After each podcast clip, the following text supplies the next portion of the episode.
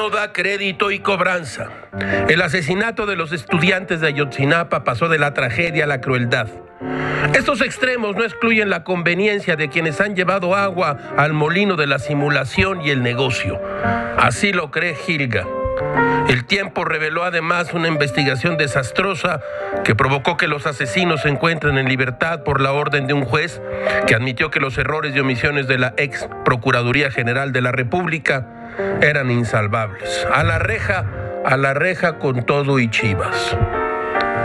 Somos maestros en paradojas. No ocurrirá, no debería ocurrir, pero podría darse el caso de que los asesinazos encabezados por el cabo Gil quedaran en libertad y los integrantes de la investigación indiciados.